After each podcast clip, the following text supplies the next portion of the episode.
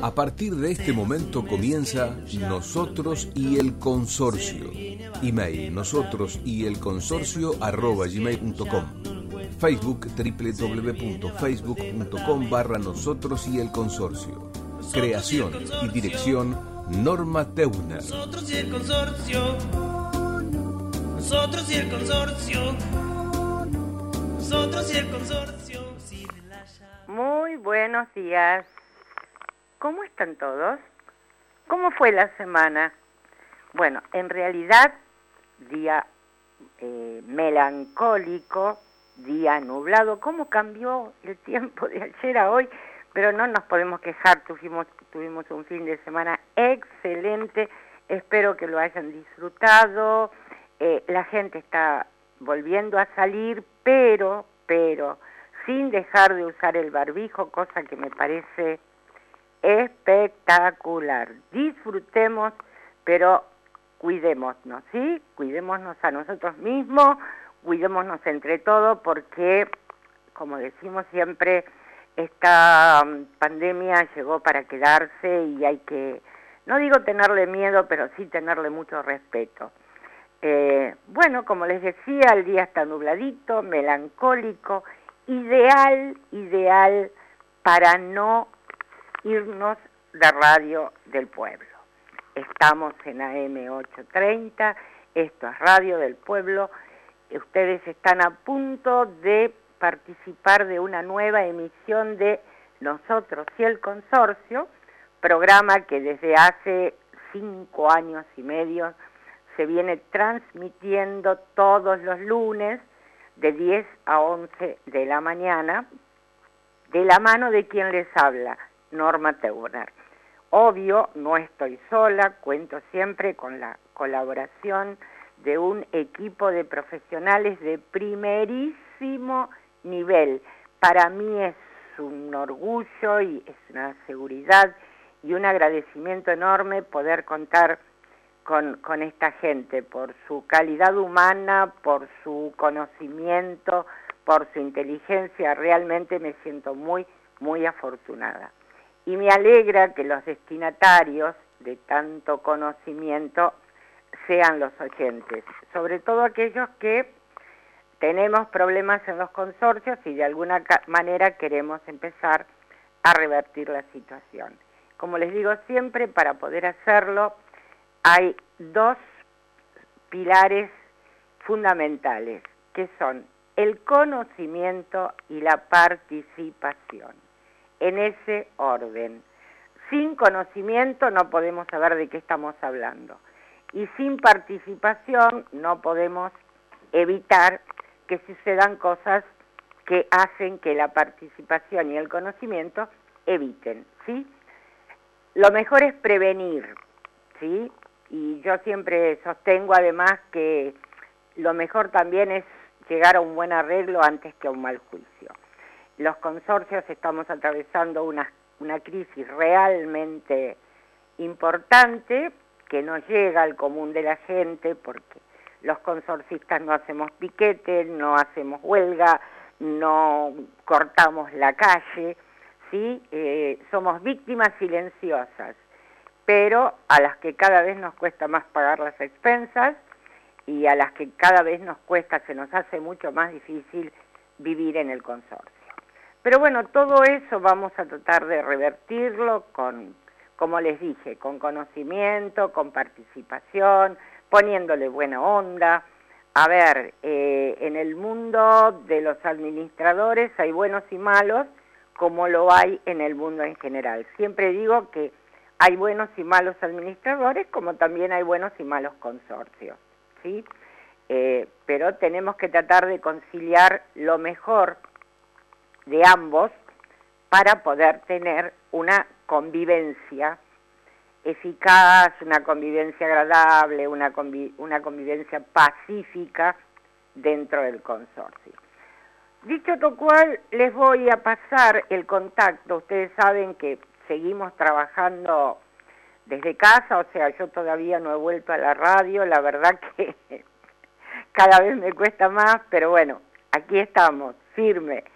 Este, nuestros medios de contacto en este momento son nuestro mail, nosotros y el consorcio arroba gmail.com. También se pueden comunicar con las dos profesionales que, que están conmigo, que son la doctora Viviana Julis, a quien le mandamos un, un abrazo. Viviana, te extrañamos. Pero bueno, la doctora Julis es docente y a veces se le complica poder participar del programa, pero ella está siempre atenta a todo lo que nos sucede. Con la doctora Julie se pueden comunicar al 4861-1575 o a su mail que es vjulis con b corta j arroba yahoo.com. Y también contamos con la doctora María del Carmen Guglietti Danzi. La doctora María del Carmen Guglietti Danzi tiene su mail que es consultargd arroba gmail.com. Nosotros hoy, a partir de las 10.30, vamos a estar conversando, una vez más, con la doctora Patricia Fittipaldi. Patricia estuvo la semana pasada, es una genia, también está colaborando mucho con el programa, también se lo, se lo agradecemos profundamente por su buena voluntad, por su disposición, ella siempre está atenta a todo lo que pasa en los consorcios. Así que hoy vamos a estar hablando con la doctora Fittipaldi y yo les voy a pasar también los medios de contacto con la doctora para después estar tranquilos y poder hablar de los temas que nos interesan. Les voy a pasar el mail de la doctora Fittipaldi que es patricia.fitipaldi con doble T arroba estudio fpa eh, La doctora tiene su oficina en la calle Presidente José Baristuriburu 1252, planta baja, departamento B. Y la pueden ubicar telefónicamente llamando al 4 822 4588 o al 4826 9215. Es el 4822 4588 o el 4826 9215. ¿Sí? La doctora actualmente es miembro activo del Instituto de la Propiedad Horizontal perteneciente al Colegio Público de Abogados de la Capital Federal. Qué currículum, ¿eh? La verdad que es un lujo para todos nosotros. Ay, yo siempre me olvido de la tecnología. Estamos en Spotify también. Así que aquel que no tiene tiempo, que no pudo, que no llegó, que puede tranquilamente saber de nosotros entrando a la aplicación de Spotify a través de AM830 Radio del Pueblo, perdón, nosotros y el consorcio. Ahí van a encontrar los programas en, en, ese, en ese aplicativo. Em, ay, debemos saludar a Facundo, por favor. Si no fuera por Facundo, yo no podría estar haciendo el programa. Y nunca lo saludo, que es un dulce, un dulce. Ustedes no saben el operador de lujo que nosotros tenemos. Realmente es un operador de lujo. Así que Facu, buenos días, muchas gracias por acompañarnos. Para el día de hoy, aquel que quiera hacernos alguna consulta y no pueda esperar a hacerlo por los medios que, que les he mencionado, pueden mandar un mensaje de texto al 116 816 7195.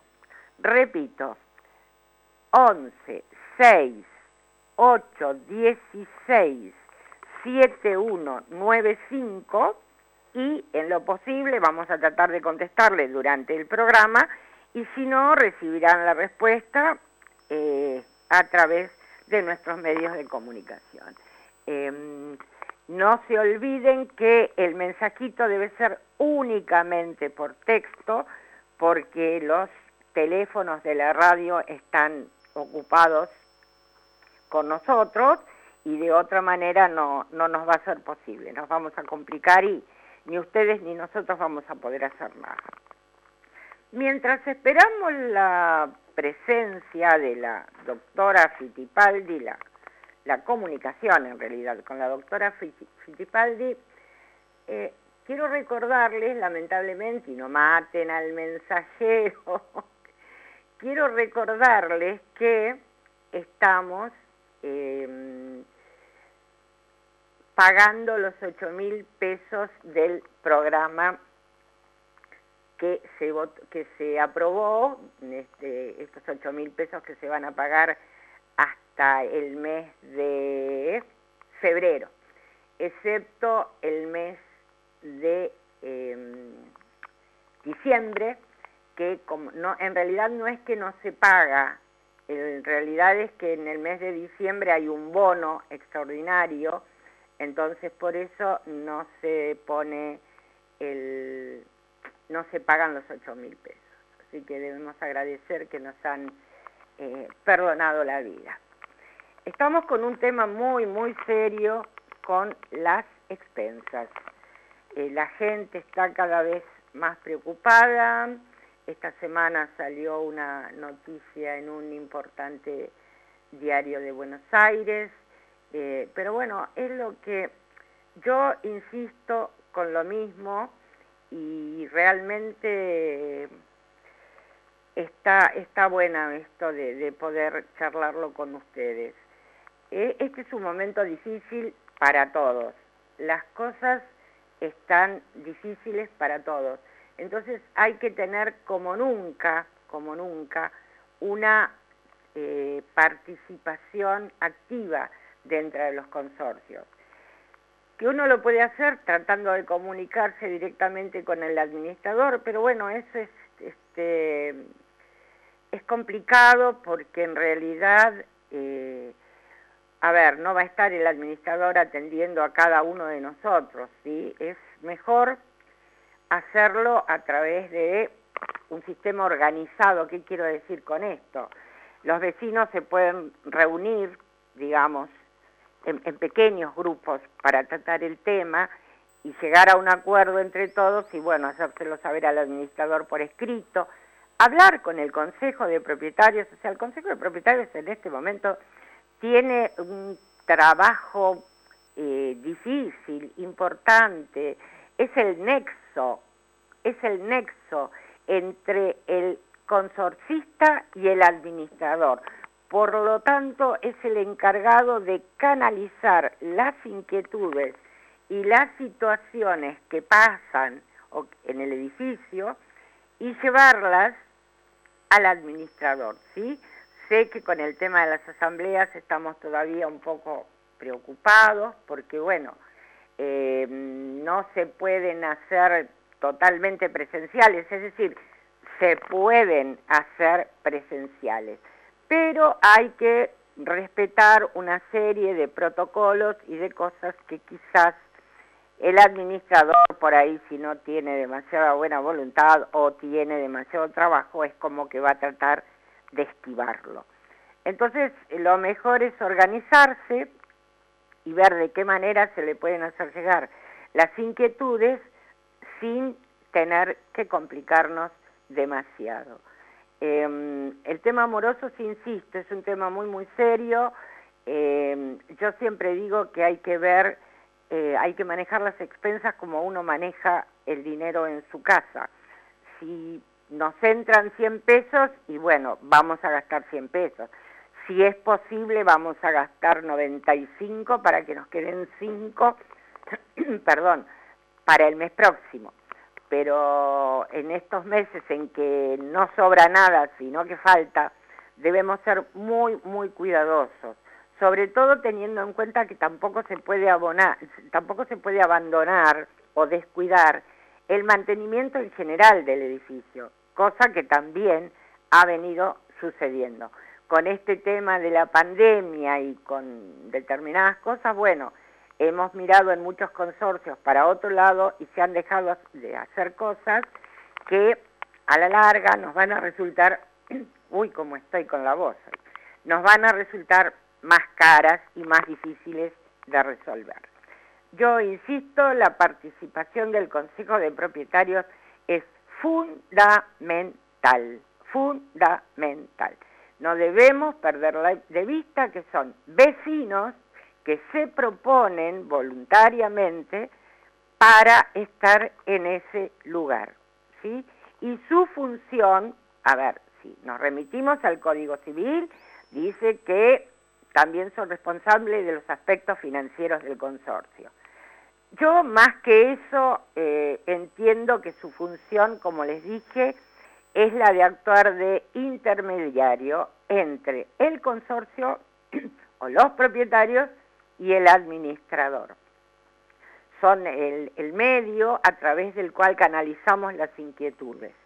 Y ellos sí, si bien seguimos con el tema de la presencialidad y todo, al vivir en el edificio, que esa es otra de las cosas, hay consorcios que no tienen problema en que el integrante del consejo no viva en el edificio.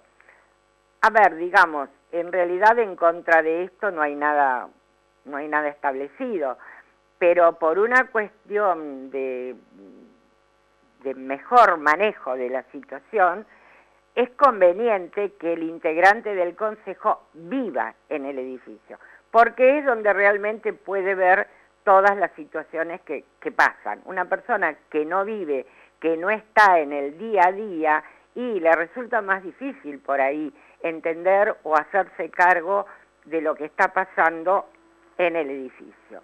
Por eso les digo que en lo personal, a la hora de elegir, si bien en algunos casos no está establecido, o sea, el hecho de no vivir en el edificio no es, no es impedimento, ah, insisto, por una cuestión de de practicidad, por una cuestión resolutiva inclusive, resolutiva, porque hay consorcios que no tienen encargado con vivienda, por lo tanto si hay un problema a la noche con la luz, con el gas, con el agua, y bueno, se supone que el integrante del consejo eh, puede estar para dar una mano, para ayudar, porque está bueno que también conozca cómo funcionan las bombas, o sea, todo ese tipo de, cosas domésticas del edificio. Ya les dije, lamentablemente, que vamos a tener que pagar los 8 mil pesos del encargado, o sea, de los bonitos del encargado. Y yo ahora, para poderlo disfrutar bien, le voy a pedir a Facundo que nos acaricie el alma y luego vamos a ver si ya estamos en contacto con la doctora eh, Paldi. No, no se vayan, por favor. Les reitero, antes de que Facundito nos, nos mande la música, les reitero el contacto para el día de la fecha. 11 6 8 16 7195. 11 6 8 16 7195. Bueno, no se vayan, ¿eh? porque después de la música viene lo mejor.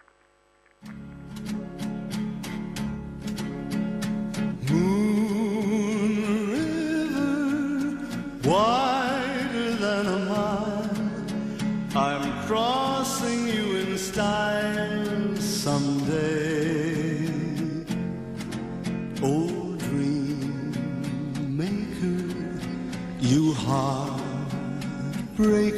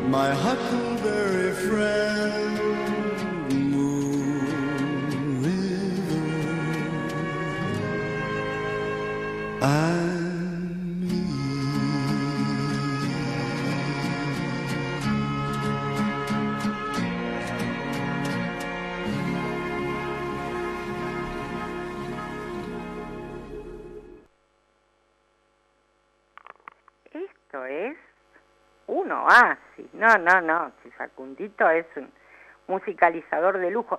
Yo espero no equivocarme. Creo que acabamos de escuchar Río de Luna por Andy Williams, ¿sí? Así que bueno, gente, ya estamos relajaditos y los, yo los vuelvo a poner nerviosos. Créanme, no es mi intención, realmente no es mi intención, al contrario, todo lo que digo es para, para tratar de resolver los problemas. Este, y hablando de problemas, eh, encontré algo que quiero recordarles, que es el artículo 11 de eh, la 941, que son los requisitos para contratar, porque sigo viendo las expensas, a ver, que las contrataciones de servicios lamentablemente son terribles. Y esta es una de las denuncias que más tienen los administradores en el registro. Entonces, si vamos al artículo 11 y hablamos de requisitos para contratar, leemos que los administradores de consorcio no pueden contratar ni someter a la consideración del consorcio los presupuestos de provisión de bienes, servicios o realización de obras que no reúnan los siguientes requisitos. A. Título y o matrícula del prestador o contratista cuando la legislación vigente así lo disponga. B. Nombre, domicilio, datos identificatorios y fotocopias de la inscripción en AFI y en ANSES del prestador del servicio o contratista. C. Descripción detallada de precios de los materiales y de mano de obra por separado. D. El plazo en el que se realizará la obra o se prestará el servicio. E. Si se otorga o no garantía y en su caso el alcance y duración de esta. Esto es muy importante, muchachos, por favor, muy, muy importante. Lo reitero, si se otorga o no garantía y en su caso el alcance y duración de esta. F. El plazo para la aceptación del presupuesto manteniendo el precio. También este lo vamos a reiterar. El plazo para la aceptación del presupuesto manteniendo el precio. G.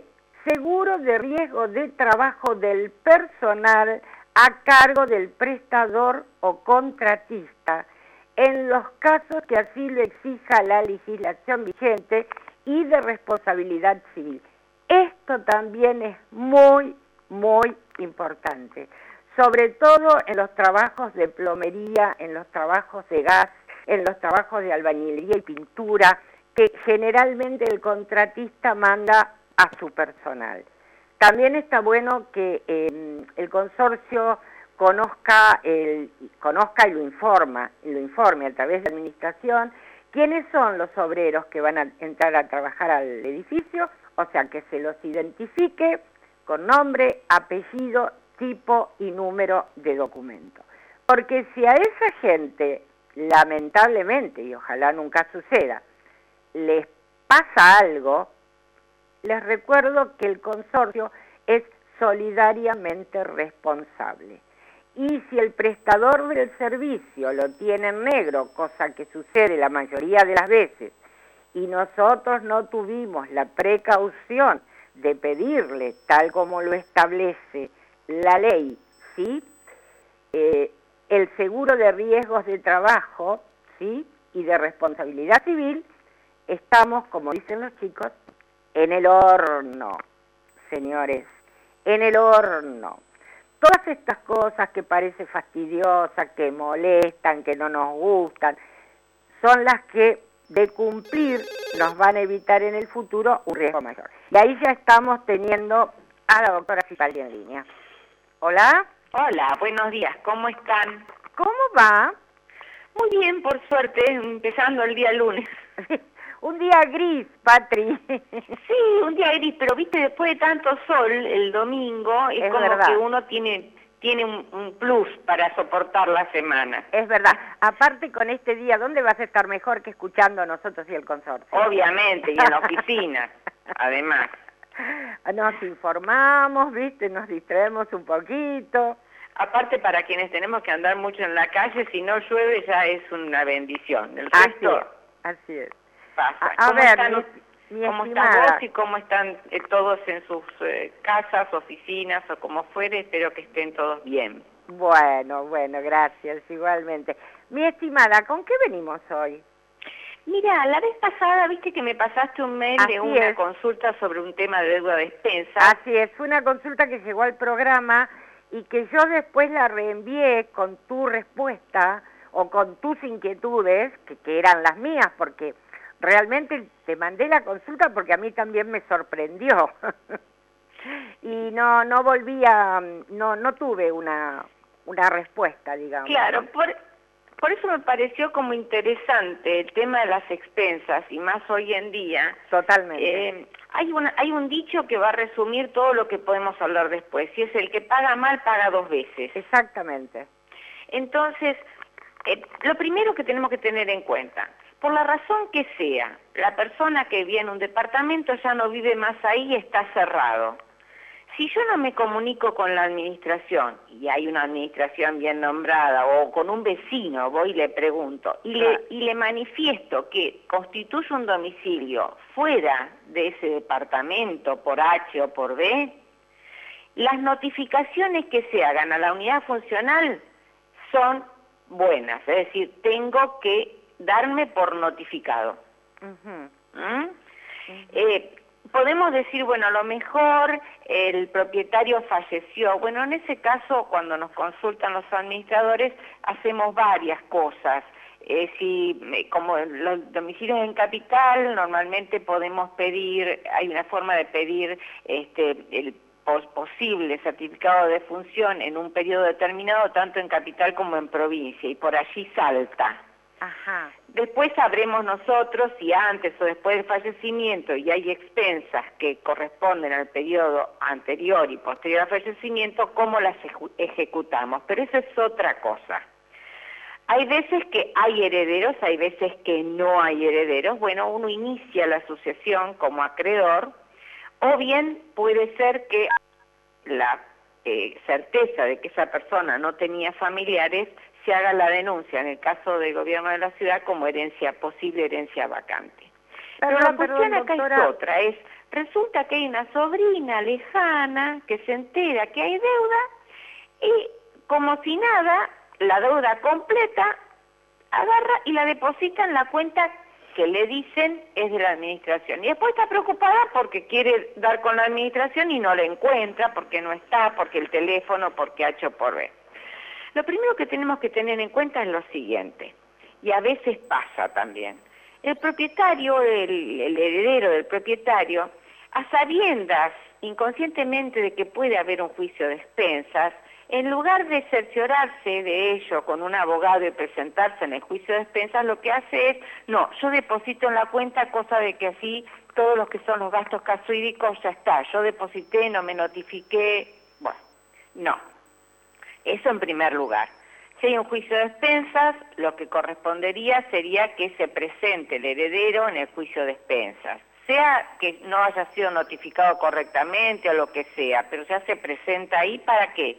Para tener la oportunidad a lo mejor incluso hasta de negociar la deuda. Y por sobre todas las cosas, y esto hay que tenerlo muy en cuenta, y es que eh, los, eh, si, si el juicio eh, abarca desde el momento de que se inicia expensas que son superiores a los dos años de antigüedad, anteriores al momento en que se, en que se inicia el proceso, ya esas, esas expensas van a haber fenecido, con lo cual yo no voy a tener que pagar a lo mejor el total de la deuda. O sea, Claro. fíjate que a veces se comete ese error. Claro, porque mucha gente no lo sabe, que esto cambió a partir del código en el 2015.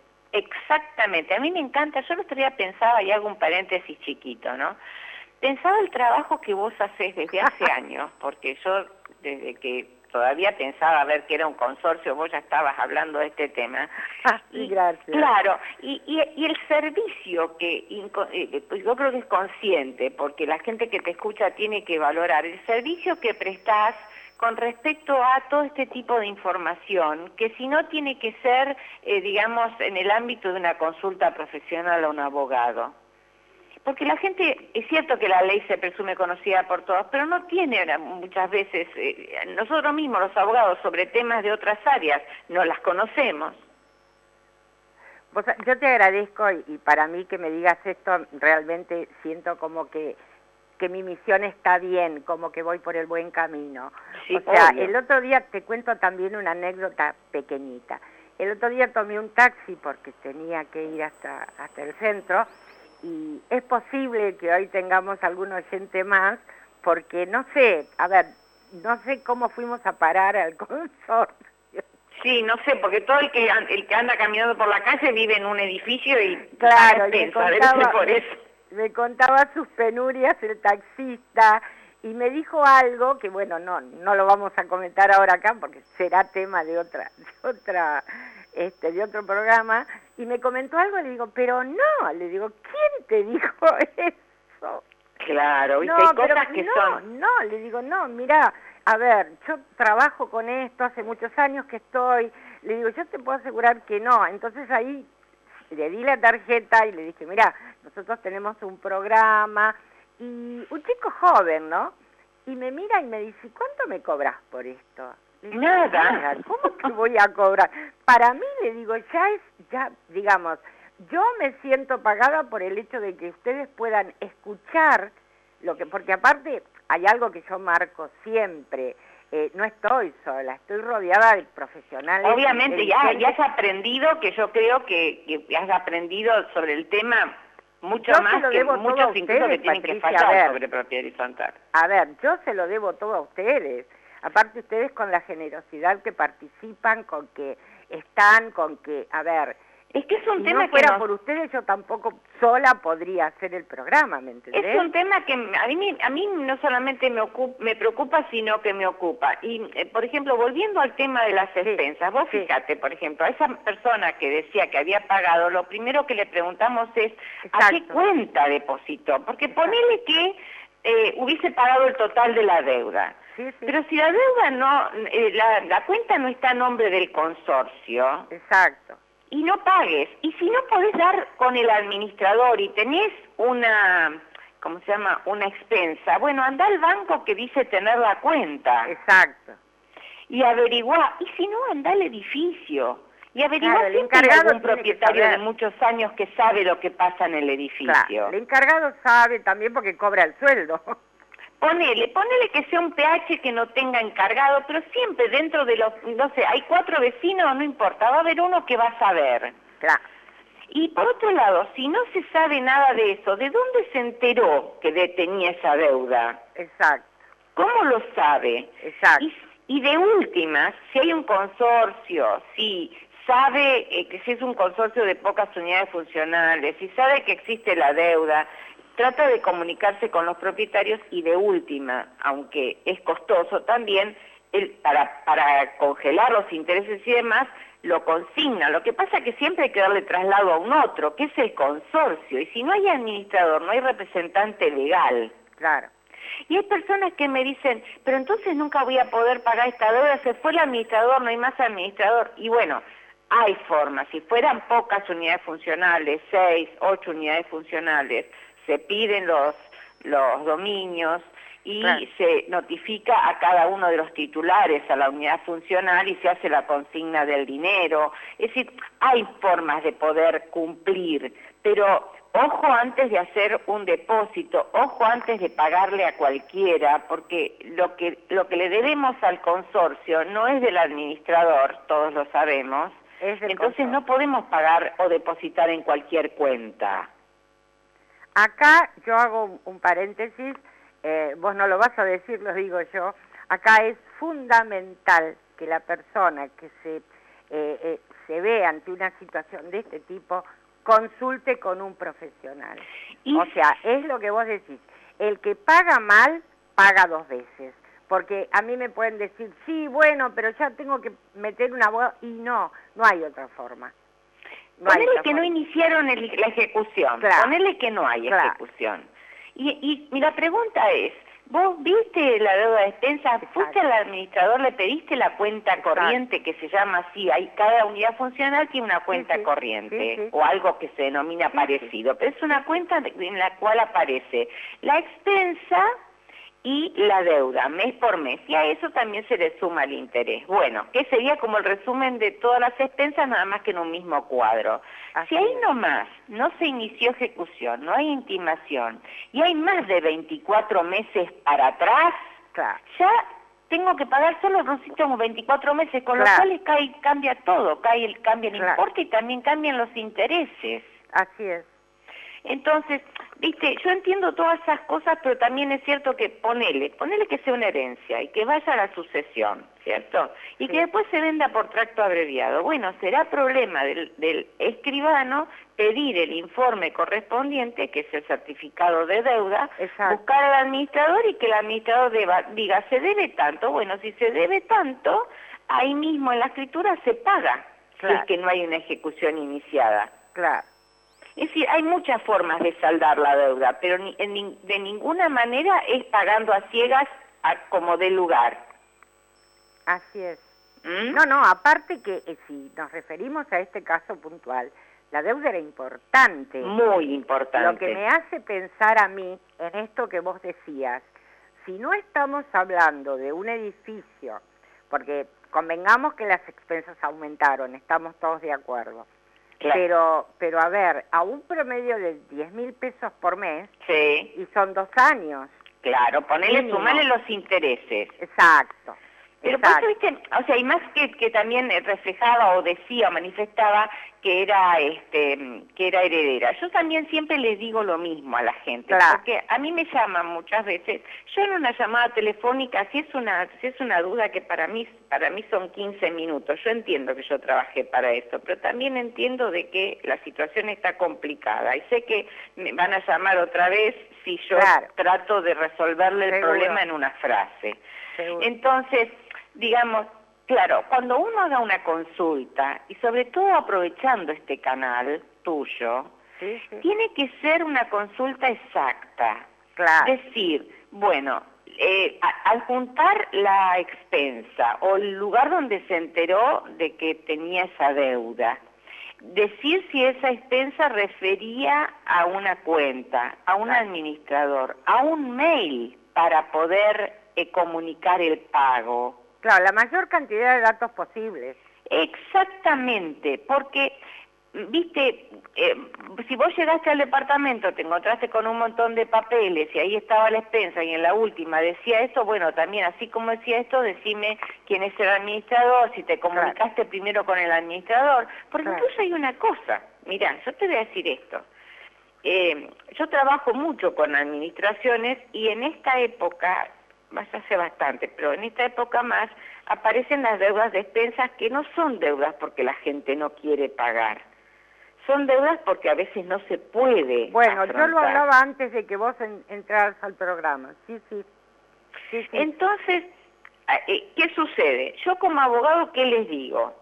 Mire, si usted tiene la voluntad de pago, lógicamente, muchas veces el consorcio dice, yo pago parciales, no tomo. Bueno, bárbaro, no los tomes, pero date cuenta que si vamos a una ejecución vamos a estar tres años hasta que puedas, cuatro, hasta que puedas este, vos cobrar este Claro. dinero. Entonces uno a veces media y entiende el administrador y entiende el consejo que es mejor hacer un convenio en el cual el que tiene la voluntad de pago pueda pagar. Exacto. Y muchas veces por el pago en efectivo, padres que encuentran la ayuda en sus hijos, que hacen un sacrificio y les saldan la deuda completa. Seguro. Y bueno, lo que se trata de decir, bueno, la saldo en forma completa, haceme una quita, no con ese deudor consuetudinario que junta no, un seguro, año y después se aprovecha de la quita. No, señor, no estoy diciendo eso. Seguro. Eh, estoy diciendo de cuando uno, uno se da cuenta, ya tenemos el, viste, los años nos dan la cintura para darnos cuenta cuando la gente quiere cumplir y en este momento tan difícil a veces no se puede y al consorcio le viene mejor tener el dinero que no tenerlo e iniciar el mejor juicio ejecutivo. Bueno, vos fíjate que ya de entrada, en este momento, un jubilado con la mínima, yo no tengo idea, pero debe estar en los 25 mil pesos. Sí, porque yo tengo la mínima, así que sí sé. Mi vida.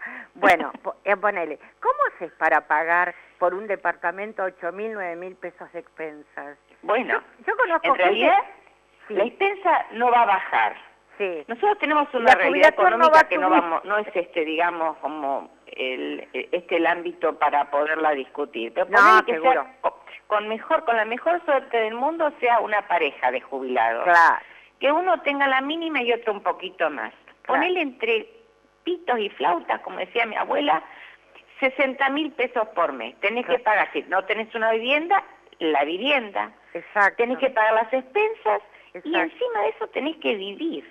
Exacto. Y, comprar los remedios, medicamentos, porque siempre viste que alguna, alguna cosita de rebote. Bueno, entonces evidentemente acá hay un desfasaje. La expensa no está sobrevaluada, porque la verdad que los salarios de los encargados Así son, eh, son importantes, es una porción muy importante de la torta esa que se divide durante todo el año en gastos de expensas. Así es. Tenemos los servicios que también son muy importantes y ni que hablar cuando hay servicios centrales. Entonces lo que hay que hacer en un punto, porque tampoco- el encargado tiene que ganar lo que tiene que ganar y tiene que trabajar por lo que gana también. Seguro. O, o trabajar más, porque ninguno trabaja por lo que gana. Siempre uno trabaja más de por lo que gana. Ay, mi vida.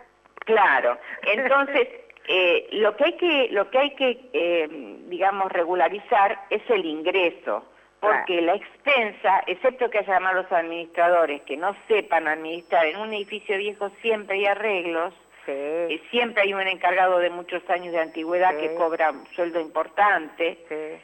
Entonces, eh, evidentemente, la- eh, a veces cuando, viste, políticamente se dice, vamos a bajar las expensas. No, señor, no van a poder bajar las expensas porque los gastos fijos es como los de una casa. Claro. Y entonces es muy complicado. Cuando vos sos jubilado en una casa que es tuya y Claro. está en provincia de Buenos Aires o en capital, vos podés disminuir ARBA. Pero en un consorcio no lo vas a poder hacer nunca porque no les importa, porque puede haber jubilados y no. Claro. Sí, sí.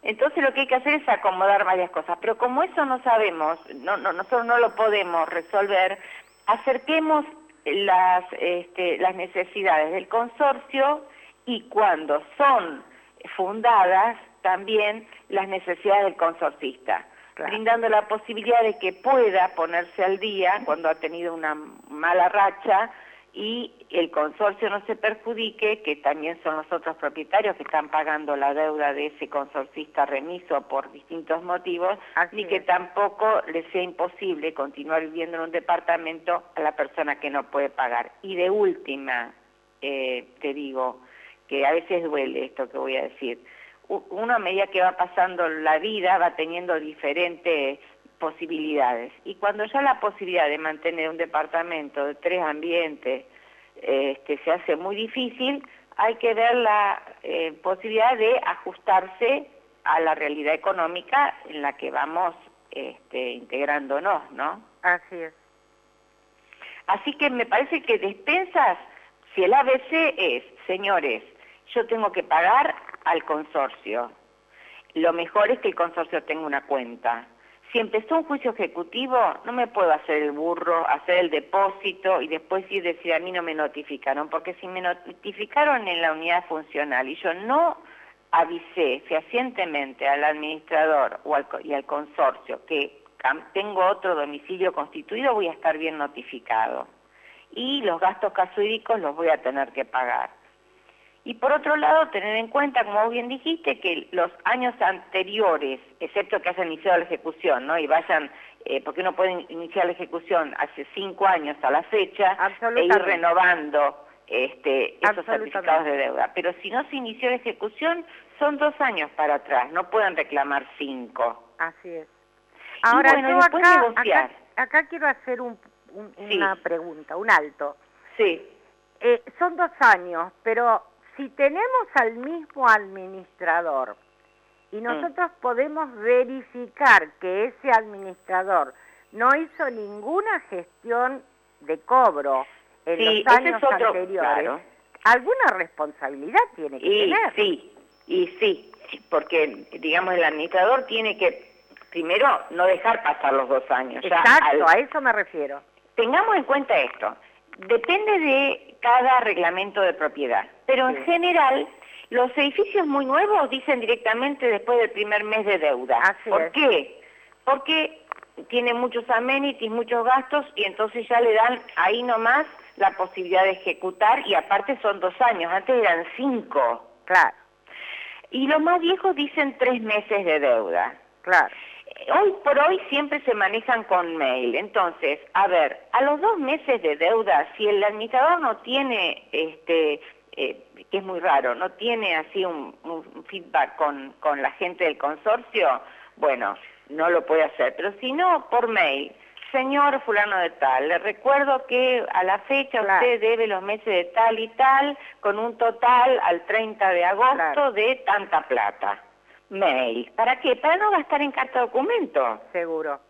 Después se levanta el teléfono, porque eso es lo que hago yo muchas veces cuando el administrador digo, yo no soy la administradora, pero agarro y busco, hasta busco en el, en el Telexplorer, Claro. cuando no sé Claro. el teléfono. Y si no, preguntarle al, al encargado, eh, y que debieran cada los administradores tener un- una, una reseña de los teléfonos, levanta el teléfono y llama como administrador. Bueno, a si ver. tenés un empleado que, que llame, que diga, mire, queremos saber qué es lo que ocurre, pasa esto y esto. ¿Qué es lo que muchas veces Tenemos- hace el abogado para lograr un convenio? Vos sabés que con respecto a esto, casualmente esta semana se dio un tema de este tipo en un consorcio referido a la ubicación o a la titularidad de los eh, propietarios de las unidades. ¿Por Mm. qué?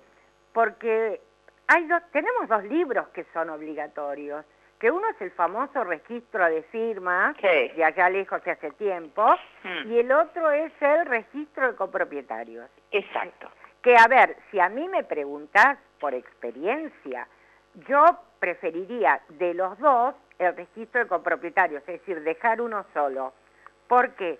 Porque el de copropietarios tiene una, eh, agrega una cantidad de información que el registro de firmas no tiene. Claro. Tipo contacto, tipo teléfono, tipo... Exacto. A ver, un montón de cosas. Y lamentablemente, en el 80% de los casos, los administradores no lo tienen actualizado. Mira, y es sencillo, ¿eh? Claro, Porque no es difícil hacer un papelito, dárselo al encargado y decir, por favor, que, que vuelvan a, a renovar los datos. pero absolutamente. Y después Pero lo pasamos al libro. Pero además de eso tiene que haber en el en- tiene que haber una grilla en el edificio que la tenga o si no hay portero que la tenga la seguridad, que la tenga donde haya un contacto del propietario y de alguna persona ajena al propietario, porque Claro. pasa muchas veces, yo vivo en un edificio muy grande y a veces se dejaron hasta la canilla abierta, se tapó la pileta y se inundó hasta del tercer piso hasta la planta baja y todavía estamos viendo dónde está el propietario. Te digo, eso pasó esta semana. Yo estaba en un kiosco de, de revistas y sale una señora de un edificio desesperada a preguntarle a la persona del kiosco porque dice, está cayendo agua.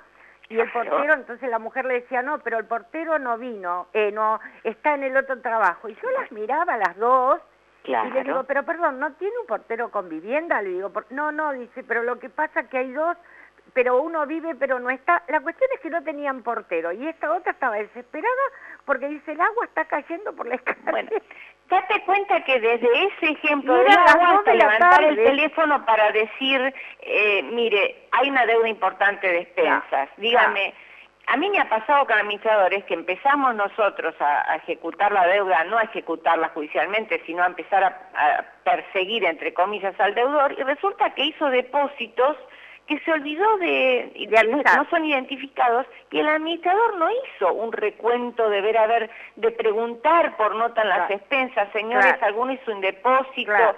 cuál es el importe. Y digamos, yo entiendo que a lo mejor eso excede al, al- a la actividad administrador, pero es necesario cuando pasan estas cosas. Porque a veces ya te digo, hoy en día lo hace el hijo, lo hace el sobrino que vive en otra parte, hizo el depósito, se olvidó de notificar. Entonces hay que ser muy prolijo. Y tener los datos de los vecinos es muy importante. Por supuesto. Y, y aunque haya cambiado el administrador, y lo que vos me preguntaste antes, el administrador tiene el deber de administrar. Administrar es re- este, realizar el recuento de expensas, informarlo y cobrarlo. Exacto. Entonces, cuando el cobro no llega, pasaron los tres meses, pasaron seis meses, levanto el teléfono. Así. Después tengo que, cualquier abogado lo hace y si no lo busca en Google, un modelo de reclamo por carta documento. Todavía no necesito ir al abogado. Claro, ¿eh? claro. Reclama, tiene que saber si vive en el departamento o no. Claro. El administrador tiene que ir al edificio que administra y tratar de, primero, de, de- usar todos los medios posibles para dar con el propietario y para hacer el pago. Claro. Entonces, para que, perdón, para que el propietario o quien sea haga el pago. Pero, digamos, la expensa es algo muy importante, es la sangre que hace circular el bienestar en el edificio, mantenerlo limpio, saneado, eh, con No, buena este, eh, ser, service de ascensores, eh, bien señalizado. Entonces, si el administrador que tiene como obligación hacer cumplir esas premisas en el consorcio no tiene el dinero, tiene que hacerse del dinero. Aumentando la expensa, sí, puede ser, pero también persiguiendo al deudor moroso. Así es. ¿Mm? Así es. No, no, yo con respecto al tema de- del monto de expensas siempre digo que hay que raciona- racionalizar y priorizar los gastos, ¿sí? Pero bueno, eso tendrá que ver, en- lo tendremos que ver en, en asambleas, en, en, todo lo demás, porque de pronto Claro. hay gente que hay gente que, que se delira y quiere, no sé, algo que por ahí eh, no está mal, pero tampoco es imprescindible en este momento de crisis. Mira, lamentablemente yo escucho muchas veces y cuando viene el administrador que le, le dicen, por ejemplo, bueno, esto tiene que hacer el estudio para ver el tema de los frentes o Sí. y, y la- el consorcio dice no, este, La ahora no, 257. o eh, eh, hacemos lo de los hacemos lo de los este, matafuegos, pero no el control de mangueras, que es caro. No, y, y- y me dice, pero entonces, ¿qué hago? Antes eh, ponían en el acta, viste, como que el consorcio Claro. resolvía no hacer, pero la verdad que la responsabilidad del administrador es muy grande. Claro. Y lamentablemente cuando se niegan a hacer cosas que son este, necesarias, hay que, eh, ten- la única que queda es renunciar, porque los seguros no cubren, porque eh, hay cuestiones que son básicas y que tienen que ver con la responsabilidad del que, del que administra, ¿no es cierto? Exacto. Entonces hay que tener mucho cuidado con eso porque también hay veces hay consejos que se arrogan el derecho de decir al, administra- al administrador lo que tiene que hacer cuando lo que tiene que hacer en Exacto. realidad es su obligación y solamente debiera informarlo. Lógicamente no va a ser, no va a pedir un solo presupuesto si, si le sale dos veces más el- el- la recarga de matafuegos que otra empresa, pero si no hay que hacerla y ese gasto hay que pagarlo. Claro. Sí hay que hacer asambleas y previsionar, previsionar, hablar con su consorcio Claro. y previsionar los gastos, porque hay veces que lo mantienen bajo y después aparece un gasto de estos y que se podría haber previsionado en tres meses anteriores y no lo hicieron. Exacto. Entonces, o por ejemplo, hay edificios que tienen empresa de seguridad, la quieren cambiar. Resulta que el contrato dice que tiene que avisarle tres meses antes. Bueno, señor, usted firmó eso, yo no lo puede cambiar de un día para el otro. Claro. Si lo quiere cambiar de un día para el otro, va a tener que pagar los tres meses a la empresa que se fue y a la que va a contratar nueva. Claro. Competencias, ahí, ahí se gastó, por ejemplo, la, la asamblea no tiene por qué, por más que haya decidido cambiar de empresa de seguridad, tiene que ajustarse a los contratos. Estas son cosas que, con las que yo trabajo permanentemente, Claro. porque hay contratos muy antiguos y está esa cláusula de los tres meses. Ahora normalmente son 60 días antes, en cualquier momento después del primer año de, de, de contrato, ¿no es cierto? Se pone un año porque a veces la empresa de seguridad tiene que contratar gente para ese, para ese destino, bueno, en fin, una serie de cosas. Pero hay, en ese caso la expensa eh, tiene que responder a lo que el, el consorcio dice. El consorcio dice, no quiero más esta, esta eh, empresa a partir del mes que viene. Bueno, Claro. pero sabiendo esto que se informa en la asamblea, y bueno, el consorcio asumirá si la quiere tener tres meses más para darle el aviso y que se vaya, o si quiere que se vaya, como muchas veces dicen, el mes que viene tendrá que pagar un doble abono. ¿Te das cuenta que hay cosas que... Es cierto que hay cosas que tienen que mensurarse, porque a, a uno le cayó mal una persona de seguridad y entonces tres que, que van a una asamblea pretenden hacer un gasto doble durante tres meses. No se puede, eso es lo que hay que discutir. Y el lugar para, para discutirlo es la asamblea, Así porque es. las expensas son la sangre y la vida del consorcio. Así Y hay que, eh, hay que ocuparse del tema. hay que previsionar, hay que ver si, la- si podemos bajar la expensa un poco, pero que sea un poco para, para previsionar, para tener un mínimo de caja. Nos echan. No sé, Chan, ay, te quiero un montón, muchas gracias por permitirme ayudarte y cualquier por duda que favor, mándenme por mail. Por favor, gracias a vos, ¿Eh? gracias a vos por tu bárbaro. conocimiento, por tu generosidad. Bueno, que tengas una muy buena semana. Igual, igualmente para vos y para todos. Abrazo. Gracias, Chau, chau. gracias. Bueno, como siempre ha sido un placer conversar con la doctora Fittipaldi. Este, espero que ustedes también la hayan pasado bien, que les haya servido nuestra charla. Como digo siempre, si algo de todo lo que se habla los ayuda a resolver el problema consorcial, nosotros vamos a considerar que nuestra tarea está cumplida. Que tengan una muy, muy buena semana. Los espero el próximo lunes. Gracias.